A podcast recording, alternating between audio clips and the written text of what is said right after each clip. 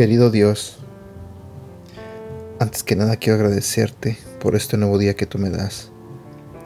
Señor, quiero pedirte que abras el corazón y la mente de las personas que están escuchando este audio en este momento. Te pido, Señor, que seas tú el que les hable a través de este devocional. Y también te pido, Señor, que bendiga sus vidas. En el nombre de Jesús. Amén. Deja que las olas de Dios pasen sobre ti. Ese es el título del tema del día de hoy. Buenos días, ¿cómo estás? Mi nombre es Edgar y este es el devocional de Aprendiendo Juntos. Terminamos hoy nuestro estudio sobre el libro de Salmos del capítulo 42 del versículo 6 al 7 y hoy te quiero invitar a recibir la obra del Señor en tu vida.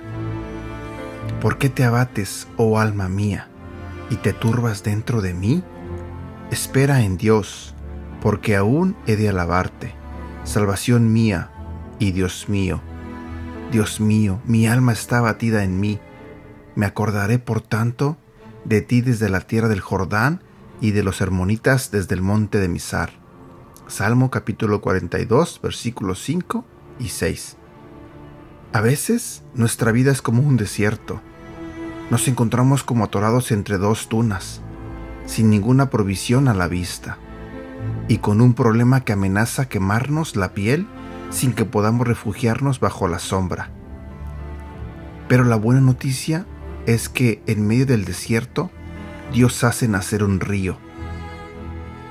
Después me mostró un río limpio de agua vida, resplandeciente como cristal, que salía del trono de Dios y del Cordero.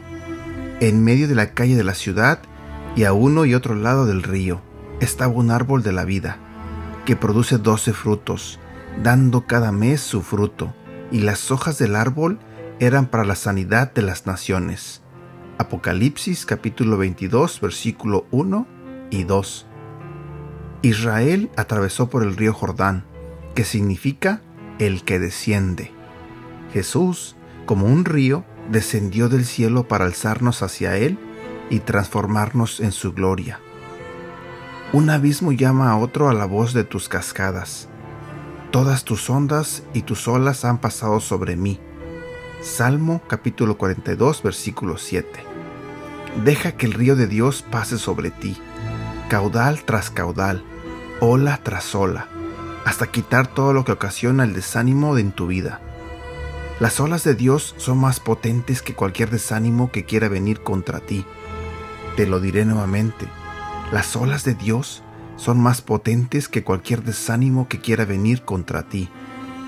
Recuerda que en comparación con la grandeza de Dios, todo lo que nos agobia es muy pequeño. Ya no tienes por qué estar desanimado. El Señor está aquí. Deja que sus olas de amor pasen sobre ti. Te invito a orar unos instantes. Señor, Frente a todas las tempestades del desánimo, inquietud e injusticia, quiero volverme hacia ti. Quiero gritar hacia ti en vez de quejarme. Quiero volver mi mirada hacia ti para recibir una ola fresca y poderosa de aliento, de sanidad, de restauración, de perdón, de amor.